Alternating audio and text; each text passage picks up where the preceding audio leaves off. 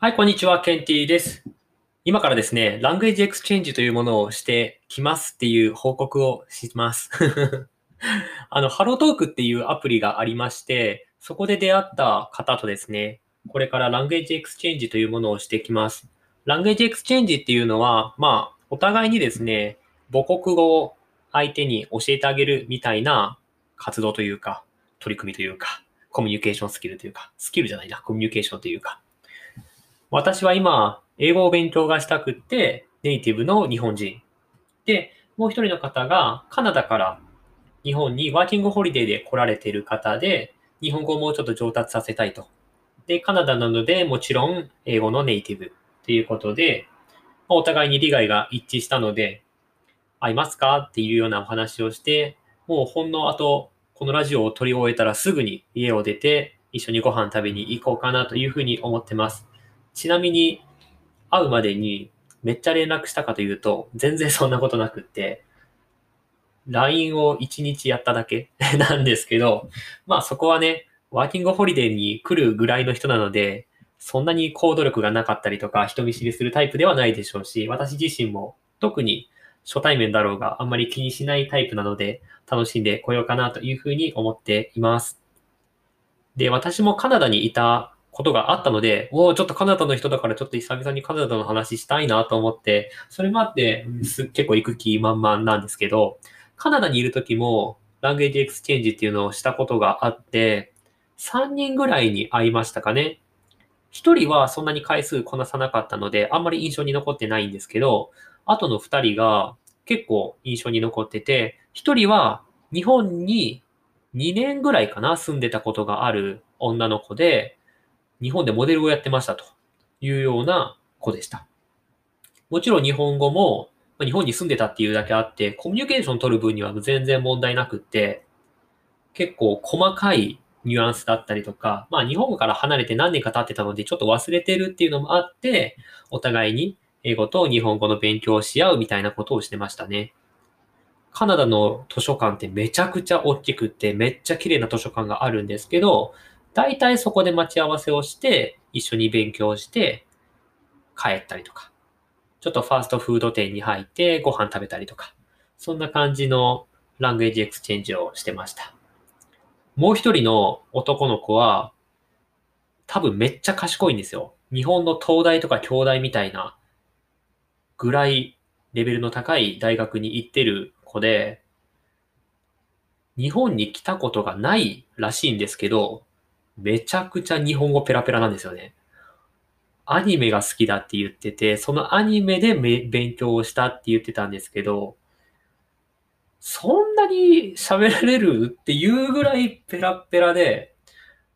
何を教えるってめちゃくちゃなんか細かいニュアンスだったりとか、そういった質問が多かったんですよね。やっぱり賢いんですね。東大とか京大レベルの人たちって って思いました。日常ね、あんまりそういう人に会わないので、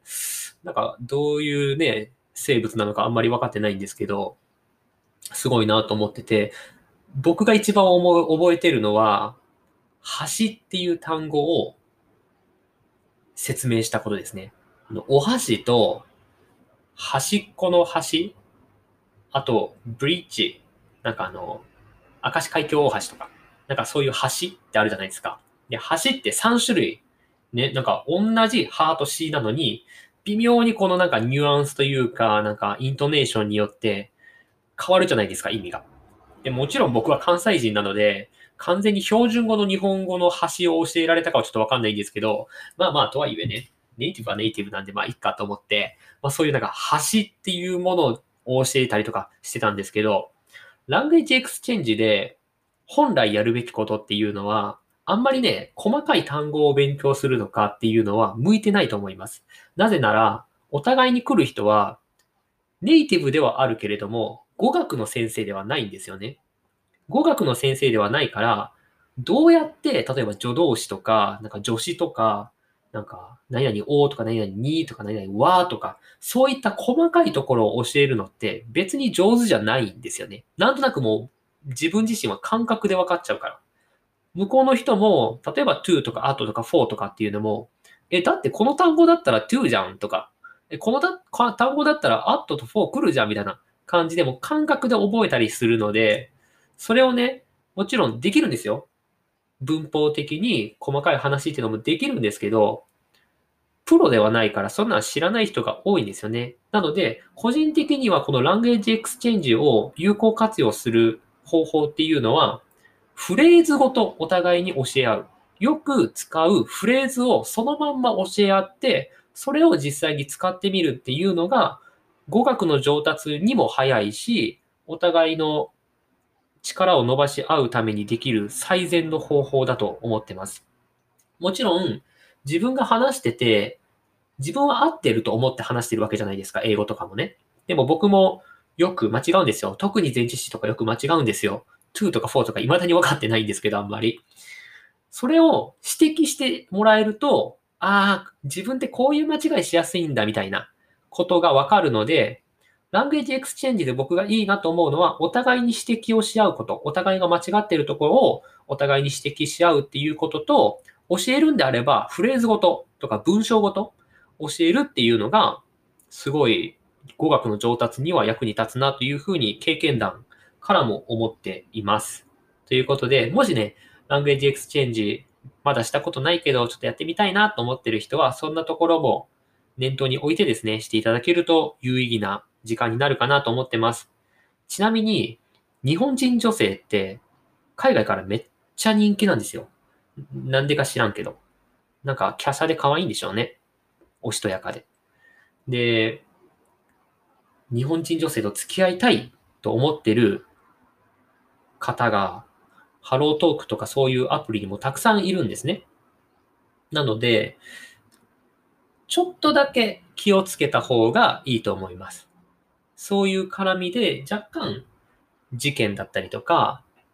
付きまとわれたりとかすることもありましたし、私がちょうどカナダに留学している時も、 language exchange 的な感じで、女性が、日本人女性がね、一人殺害されてしまったっていう事件をちょうどタイムリーに聞いて、ああ、そうなんだ、ちょっと気をつけないとなって思ったことがあったので、まあ日本人だから大丈夫とか海外の人だから危ないとかっていうつもりはないんですけど、そういう出会い目的で使ってる方っていうのが一定数いるっていうことは覚えておいた方がいいと思います。ちなみに、日本人男性が海外に行って、この HelloTalk とか、まあそういった language exchange みたいなのをしようとすると、めちゃくちゃ人気ないです。マジで需要がなさすぎて、びっくりします。日本人とかアジア系の男性の顔って、逆にあんまり好かれないみたいで、そんなにね、あの、熱心なオファーとかはなかったですし、で、しかも、英語が大して喋れない奴ら、タイプじゃないわ、英語喋れないわって、それは重要ないですよね。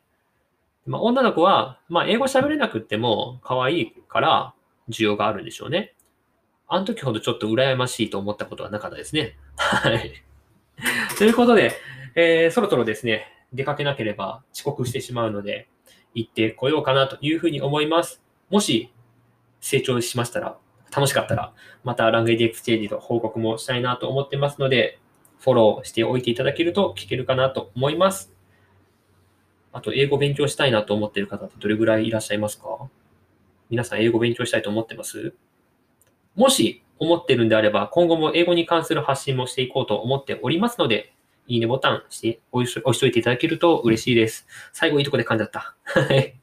そしたら行ってきます。じゃあね See you later.